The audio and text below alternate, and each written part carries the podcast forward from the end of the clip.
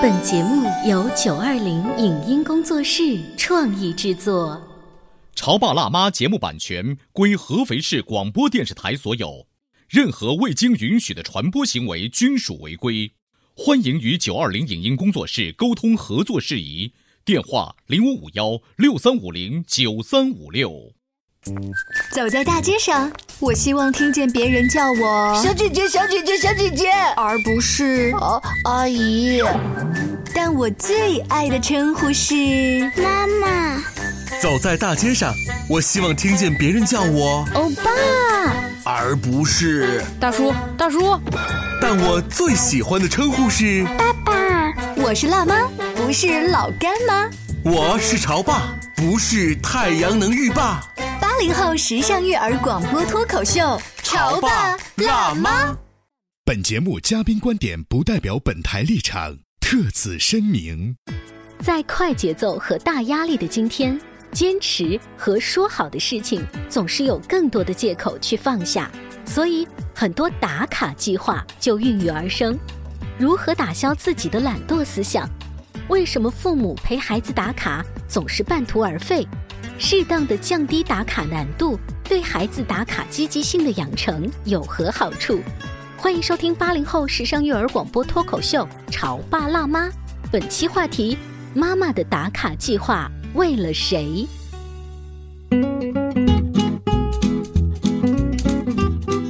迎收听八零后时尚育儿广播脱口秀《潮爸辣妈》。大家好，我是灵儿。今天直播间为大家请来了儿童心理学方面的专家葛玲丽老师，还有小雪的妈妈，欢迎大家好。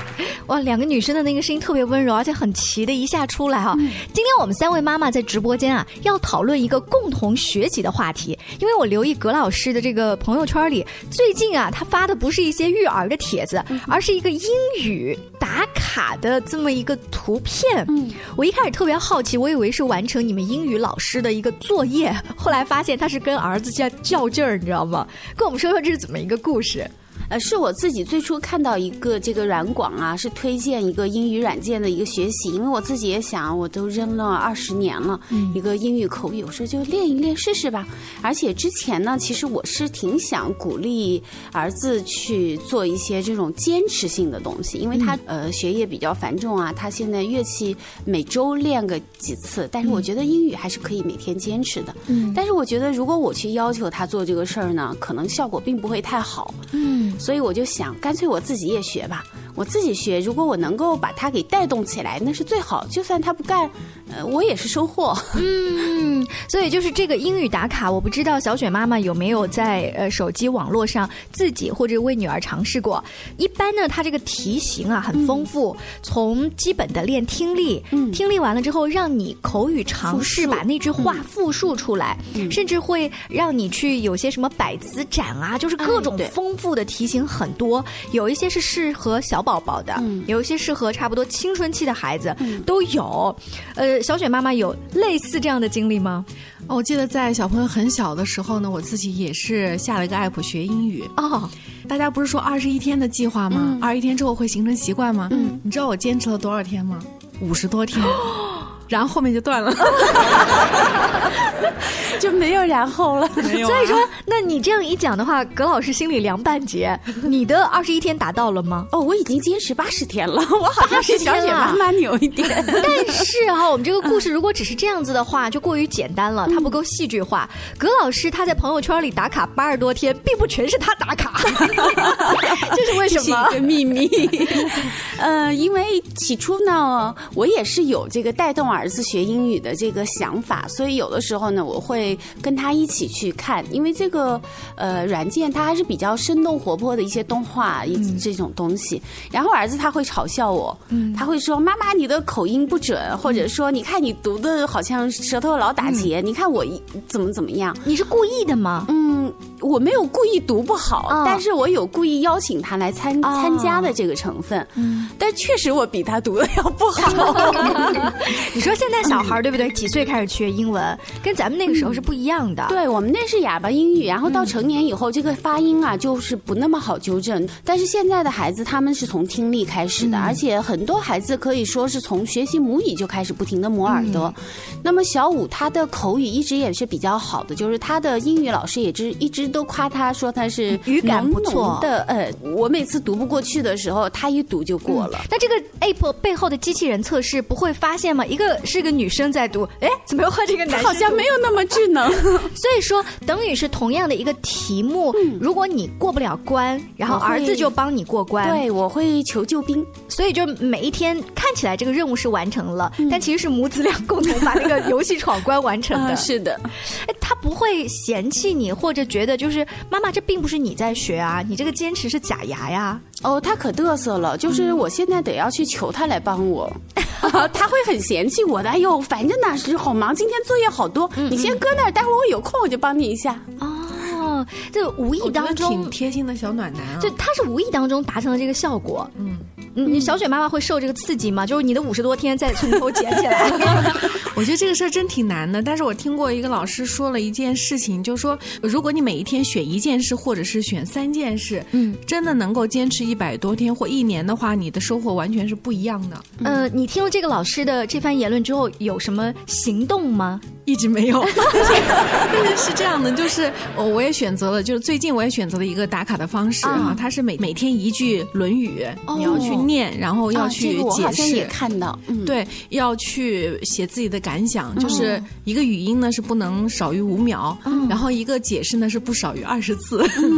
但是你每天的这个练习量呢，就是看似不大，但是我发现有一个问题，就是如果你断了一天，很可能连续两天都会断，然后自此之后可能就再接不上了。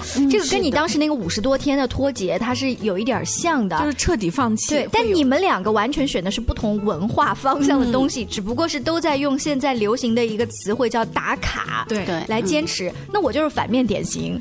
呃，前两天呢，在节目当中跟另外一位专家老师啊，还在自我求这个批评啊。我说为了鼓励孩子读书，我们全家呢就搞了一个二十一天读书打卡计划。那孩子坚持的最好，爸爸其次，我是最差。然后呢，就是这个专家老师就说：“灵儿，你明知道自己。”这个坚持不下来，你就不应该立这个 flag。嗯，这就是明着打自己脸啊！其实你明明可以把这一条换成妈妈坚持二十一天做饭，嗯，比如二十一天洗衣服，就这一些你能坚持的。因为当你做的是你明明知道坚持不下来的，你等于告诉孩子说。这个事儿我坚持不下来，也也就这样啊。你看也没什么批评啊。特别是这节目，我儿子今天不会听啊。我们那个打卡旁边会有一个小小的奖励栏，孩子提到的呢是一个小汽车，我提到的是一个口红。很明显我是不能够去买这个口红，但前两天我逛商场，自己还给自己买了一支。所以你看这没办法监管，对不对？儿子下次就可以有理由说你了。你看妈妈你自己做不到。对对，所以我最近在思考，我就跟儿子商量，我说。这个妈妈要做家务，实在没时间，而且我的工作不是读书，你们是孩子，你们要读书，那我能不能坚持二十一天？比如说，我去洗衣服，嗯哼。哎，儿子就就觉得这个事儿可商量。嗯，你觉得这个方法可以吗，葛老师？那我觉得很好，就是每个人他适合不同的方式，但是呃，重要的是你在儿子面前做了一个坚持的榜样。嗯啊，不管你坚持的是什么，这个本质就是说，呃，我立了一个 flag，然后我坚决去执行了，而且我完成了这个任务。嗯，但我也想像你一样读英语，我也想像他一样读《论语》，就是我不想现在一个像家庭主妇，每天本来就是要洗衣服呀，我也想有那种学习的感。绝对挑战那我觉得一定要选一个事情很短，嗯，然后也不要太复杂的事情去坚持。就这一件小事，你把它坚持下来，你可能会在其他的事情上也会有所收获。对。但是如果你要是在坚持一个比较困难的事情，比如说刚才葛老师就提到说，每天练英语要练半个小时，你看似很短的一些句子，然后你要去理解它，要翻译它，要把它读出来，甚至要把它背掉，你真的花的时间可能不只是五分钟。他说是五分钟，其实。真正操作下来，是等你真的。高质量的完成可能需要的是二十五分钟，是 非常难。因为如果你去挑战这些 A P P 的话，它给你设置了一个关卡，就这道题你没有过关，它这一篇文章是过不掉的。所以你看起来五分钟能读完的内容，真的要花半个小时。非常顺利的情况是，而且你看你读音，你还需要周边都安静，要不然那个声音录进去会有杂音，对不对？所以这个咱不挑战。对，必须要找一个比较简单一点的，然后耗时短一点的，从一个小的目标开始。养成一个习惯，你才有可能在其他事情上慢慢的会养成一个更好一点、时间更长一点、是内容难度更大一点的习惯。我非常赞同。嗯，就是你最初的时候，你给自己一个低一点的目标，然后这个目标一旦实现了的话，这是一个非常好的一个正性强化，你对自己也会有信心。嗯，而且本身就是一步一步来的。嗯嗯。如果一开始给自己的挑战太大的话，那么很容易就会放弃，然后自己又给自己泼一盆冷水。哎呀，我就是不行。行的，对啊，哎，但是你立这个目标或者是奖励前面一定是有一个美好的愿景，比如说葛老师觉得我自己本来英语还不错，只不过是丢了这么多年，我还是可以捡得起来的。你可能是想象着，哎，再过个年吧，我要跟儿子一起出国呃旅行的时候，我是可以用到，或者是我在就业的时候我可以用到。你前面是有一个想法，你不会突然就说我要学英语，对不对？我确实也就是灵儿刚才说的，呃，我在想，万一出去玩。玩的话，我万一丢了，我好歹还会问个路。就所以这个愿景，你是不是提前已经建在前面？就好像妈妈说我想要瘦身，那我要做仰卧起坐去练这个腹部的肌肉。那你一定想象着夏天马上要来了嘛，我要露出小蛮腰。这个想法先立在前面才会。那葛老师就学英语，你到底为的是什么？是因为自己将来要去有一个新的工作，还是说就是为了孩子能够养成好好学英语的这个习惯呢？呃，应该说孩子占三分之二的因素吧。哦，对，因为我自己纯粹是因为想练一下口语和听力而已，因为我。并不打算在英语方面深耕细作，我觉得这个 A P P 还是比较适合我的。然后还有一个很重要的就是，我希望用这个来激励孩子，就我自己做一个榜样。同时，呃，也是因为我开始动了这样一个心思，我希望小五去做这件事情。但是我评估了一下啊，我觉得他去坚持的可能性不那么大，所以我就先自己尝试一下。而且当时我也想到了，如果我不行的话，我可以拉他来做救兵，也许是可以把他拉过来慢慢。慢的参与过来，所以你刚才说到的就是这种可能性，是你自己先基于对儿子的了解，然后做了评估。万一万一儿子不给面子，说我作业太多，这是你自己的事情，又不是我要学，就泼你一盆冷水，那怎么办呢？那我就只好自己坚持了，让自己。但是我我我真的觉得，就是葛老师让我挺感动的一点，就是他真的身体力行的为孩子在做一个坚持的榜样，而且他做了一个最坏最坏的打算，就是就算儿子不理我的话，我好歹也自己学了，咱两边都不亏。可是别忘了他刚才说的一个比例，我三分之二其实是为了儿子，也就是说，万一他失望的话，其实会有三分之二的失望。那如果这时候的心理自己调节不好的话，你可能就会说：“我为什么呀？”我干嘛自己这么找事儿啊？是不是？就每一天就气得牙痒痒了。不排除可能会放弃，呃，但是我觉得那样我不能怪到孩子，因为这个选择是我自己做的。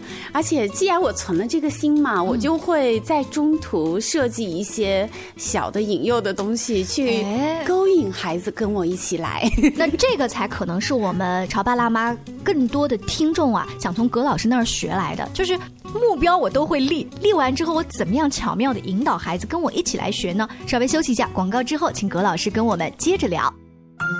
你在收听的是《乔爸拉妈》，小欧零二，叫你变成更好的爸爸妈妈。潮爸辣妈播出时间：FM 九八点八，合肥故事广播，周一至周五每天十四点首播，二十一点重播。网络收听，请下载荔枝 FM、蜻蜓 FM、阿基米德、喜马拉雅、中国广播以及苹果 Podcasts，搜索“潮爸辣妈”订阅收听。微信公众号请搜索“潮爸辣妈俱乐部”，参与节目互动哦。关于和孩子沟通呢，我是想先处理好彼此之间的情绪，然后再去搞定他具体的问题。我们家长经常在一起讨论，怎么样从小才能培养好他的学习习惯。是后来通过学习才发现，孩子行为背后是有另外一种需求的。陪你一起吐槽养育熊孩子的苦，陪你一起追忆曾经自己的小世界。八零后时尚育儿广播脱口秀，潮爸辣妈。本节目嘉宾观点不代表本台立场，特此声明。在快节奏和大压力的今天，坚持和说好的事情总是有更多的借口去放下，所以很多打卡计划就孕育而生。如何打消自己的懒惰思想？为什么父母陪孩子打卡总是半途而废？适当的降低打卡难度，对孩子打卡积极性的养成有何好处？欢迎收听八零后时尚育儿广播脱口秀《潮爸辣妈》，本期话题：妈妈的打卡计划为了谁？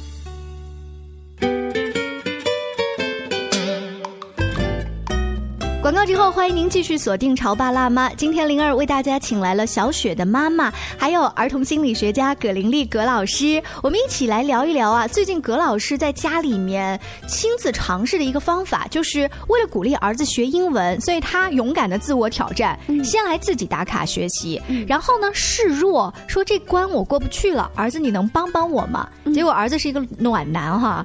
就勇敢的冲出来了，非常嘚瑟的，像奥特曼一样的就来拯救我了。啊，这我们要说一下，儿子今年其实已经上中学了，对，所以他的那个英语的水平，呃，尤其是现在小孩的口语和听力的水平，是可以帮到你的。嗯，他的英语水平我是有把握的，就是呃，他虽然现在是八年级，但是因为他在这个有一个课外的补习，他在学习那个新概念，嗯，他基本上现在应该是有。中学毕业的这个水平，那我可不可以理解你挑的那个 A P P 里面挑战的级别其实是高低于他现在的实力水平的？嗯，我只选择了 Level 二。那也就是说，如果你真的是为了练他的话，应该把这个 Level 提高一点点。但是你在一开始先降低了一点点，这是他的技巧，你发现没有？好羡慕他，他应该是还是蛮轻松的，就或者说呃稍微。重复一下，稍微努力一点，他就能够拿到非常高的分数。嗯，这是刻意经营的耶，这这个方法我得好好学学。嗯，如果一开始你就让他望而生畏的话，他肯定就不参与了。他必须要有一些成就感。嗯，所以第一步你是先判断小五，首先他在英语方面的能力还不错，然后但是你又想让他坚持，所以你们共同选择了这个项目。那如果广播和手机前的其他家长想说，那我坚持让孩子去体育锻炼。或者说是呃，比如说像呃刚才小雪妈说的《论语》，去读一些国学，就这个项目先是你们家商量好的。第二呢，就是说先把级别降低一点，让孩子觉得我跳一跳还能够到那个奖励。是的，这是你一开始刻意经营的方法。嗯，哎呀，我其实挺羡慕小五的啊，因为妈妈是个心理学老师，你是以身作则在做这个事情，而且有很好的方法能够引导他和你一起共同去把这个事儿呢，就是长期的坚持下来。但是我就觉得我吧，就除了自己不能坚持之外哈，我跟我的家的小朋友还会遇到了一件事情，比如说我们其实已经很好的差不多有呃一两个月，甚至是一个学期的时间，因为老师有要求每天要背一首古诗。嗯，我们把这个事儿呢，就是基本上做完了，但是等到今年过年的时候，哎，因为过年放假嘛，然后大家就把所有的事情都抛在脑后，开心的玩去了，然后我们就想着，呃，等到开学的时候，我们再继续也就也行吧，我就自我的放松了一下，可是。离开学还有一个星期的时候，我们家小朋友呢又生病了，啊，然后呢我们就把他送到了这个呃奶奶家。过了一段时间，所以在这个时候呢，我们的这个读诗计划就完全全全断了，就是断了很久，现在已经断了一两个月了。哦，我想请问，就是呃这样的情况下，我们该如何去坚持呢？好像挺难的。嗯，还是在家长，我觉得小朋友他断了节奏是很正常的。嗯，但是家长，如果你有这根弦的话，呃，那句话怎么说？叫重。一棵树最好的时间是十年前，其次就是现在。嗯，那么你从今天开始回家以后就开始做这个坚持，因为你前面已经坚持了有一学期的时间，应该说你们双方对这个事情还是有这个把握，而且能够跟得上这个节奏的。嗯，那你就是回家以后继续。有的时候我们这种中断是因为出于完美主义，就是一直前面都很顺利，然后中间一旦有了一些瑕疵以后，好像就哎呦这个事情我好像很难再保持它的完美了，于是就干脆放弃了。哎，我特别同意你刚才用的那个词儿叫完美主义。呃，我有一个感觉是。最好是建立几个同盟，就大家一起互相督促，就好像你发朋友圈，其实如果有一天断了，可能别人会故意的说：“哎，你今儿怎么不发？”对不对？那同样几个家长在一个老师的监督下，大家共同来打卡的话，你会看到别的孩子今天早上七点钟就交了阅读作业，我怎么到今天晚上七点钟还没交？哎，你说这个我也有印象，就是呃，老师会发一些呃要求，就比如说你们可以呃读古诗或者是抄写。对你，你必须在群里面打一下卡，然后我就发现，真的就有人大清早七点多就开始打卡，有人中午，有人晚上，有人到十一二点。你知道，就 这个不一样。打卡发过去之后，因为孩子大多数是看不到的，只有家长看到，家长会被那个字的嗯水平、读音的正确性会刺激到，从而给自己的孩子施加压力。呃，特别是在孩子特别小年纪的时候，他的古诗或者英文，我们八零后家长多半还能辅导。我有一段时间很完美主义，在什么呢？就是你这个英语没有读到我的标准，你别录进去打卡，丢谁的脸啊？这是我也有这种困扰有这种困扰，对不对？但是刚才葛老师一说完美主义之后呢，我就自我反省，我有一段时间忙到我没有时间在旁边去督促他，你这个语音是不是标准的时候，他的作业也就这么交了。交了之后呢，老师也会鼓励性的说 “good job” 之类的话，对不对？我就自我安慰啊，说。比起那些从来不读的孩子，他已经好很多了。至少把这事儿给坚持下来，至少坚持了。你看起来他没有百分之一百的努力去做这个事儿，但是他只要每一天坚持那个进步，在老师的监督下，还是能够维持一定的水平。他每天都在量变。对，就我想起了一句话，那句话叫做“完成比完美更重要”。哇，是的啊，对。而且就是灵儿前面说的这个情况，就是孩子总是达不到你的标准以后，他就容易对这件事情产。生厌烦，嗯，他就会觉得自己怎么努力都动不好，然后他就会慢慢的去讨厌这件事情，最后他连基本的打卡都不愿意做。哎，真是，但是呃，如果是你跟老师可以合理的沟通这件事情的话，当时我做了一个事情，就是嗯，一开始因为有家长的监督，所以每一次读的确实好很多，但是当你。悄悄的躲到旁边，你会听得到他念的一塌糊涂。你心想，老师一定会说你的孩子怎么了？这个时候，我是提前给老师打了一个预防针的。我说，最近你收到的作业可能很糟糕，但是我怕我跟他会吵架，所以我是让他自己读的，他自己选择发到你的邮箱里或者怎么样。就是我想让他不要跟我最近有一个冲突。哎，这个沟通我觉得很很有必要，是不是好一点哈？老师会明白家长和孩子之间发生了什么，而且老师从他的这个基础的教育素质来说，他会从用他的方法去激励和鼓励孩子。他反而会鼓励孩子，就是不会啊，我觉得他读的还是不错的呀。就你不要给他施加那么大压力，我不是为了让他读的像一个外国人，是不是之类的？其实灵儿说的这个就是有很多的家长的误区。我们说这个家庭他是养育孩子的，而这个教学是老师的任务。很多的家长，尤其是层次比较高的、学历比较高的这些家长，他会觉得小屁孩这么点东西，我一下就搞定了。然后家长是越俎代庖。替代了老师的角色，希望把自己在家里面把这个孩子已经修理的好很好了，然后再送出去展示。但实际上，这样孩子他会有一个错乱，因为妈妈的身份就是妈妈，嗯，老师的身份是老师。老师罚孩子重新抄写呀、重新背诵啊都没有关系，但如果妈妈天天在家里面这样做的话，孩子就会很难受。你想一想，你天天搬个领导在家里教训你，你会是什么感觉？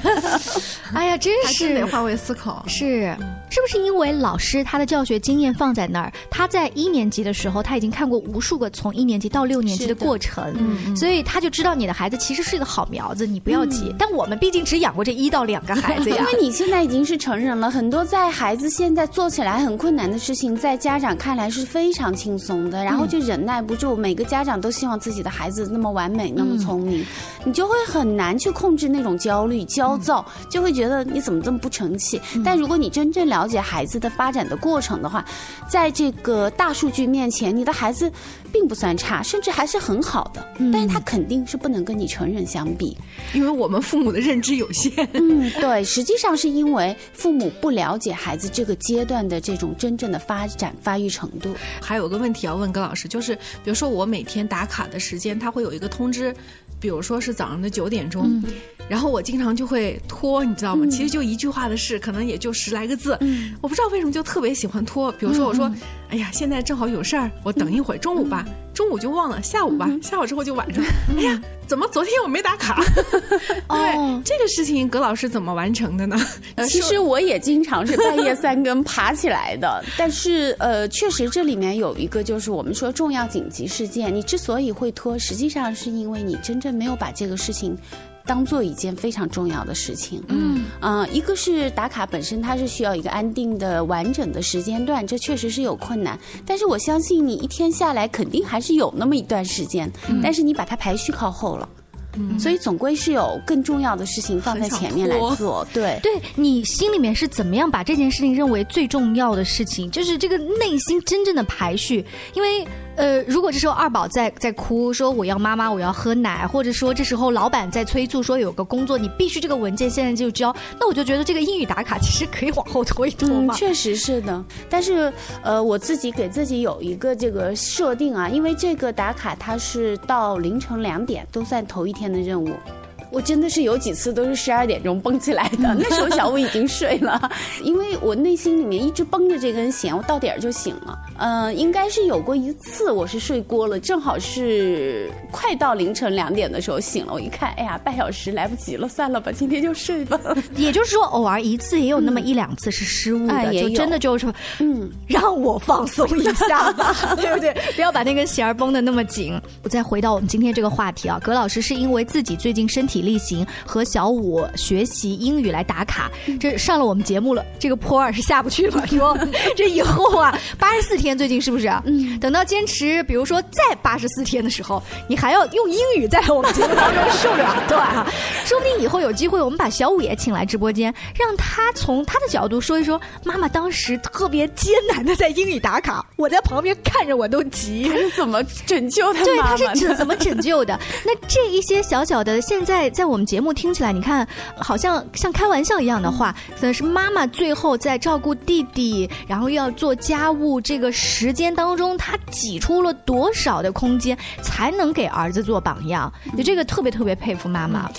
非常感谢葛老师做客我们的直播间，用自己最近跟小五的这个故事提醒了我们广播前还有手机前的各位爸爸妈妈更多关于育儿的一些经验分享。大家可以持续关注我们的节目《潮爸辣妈》，荔枝 APP 当中可以搜“潮爸辣妈”订阅收听，微信公众号“潮爸辣妈俱乐部”。下期见，拜拜。以上节目由九二零影音工作室创意制作。感谢您的收听。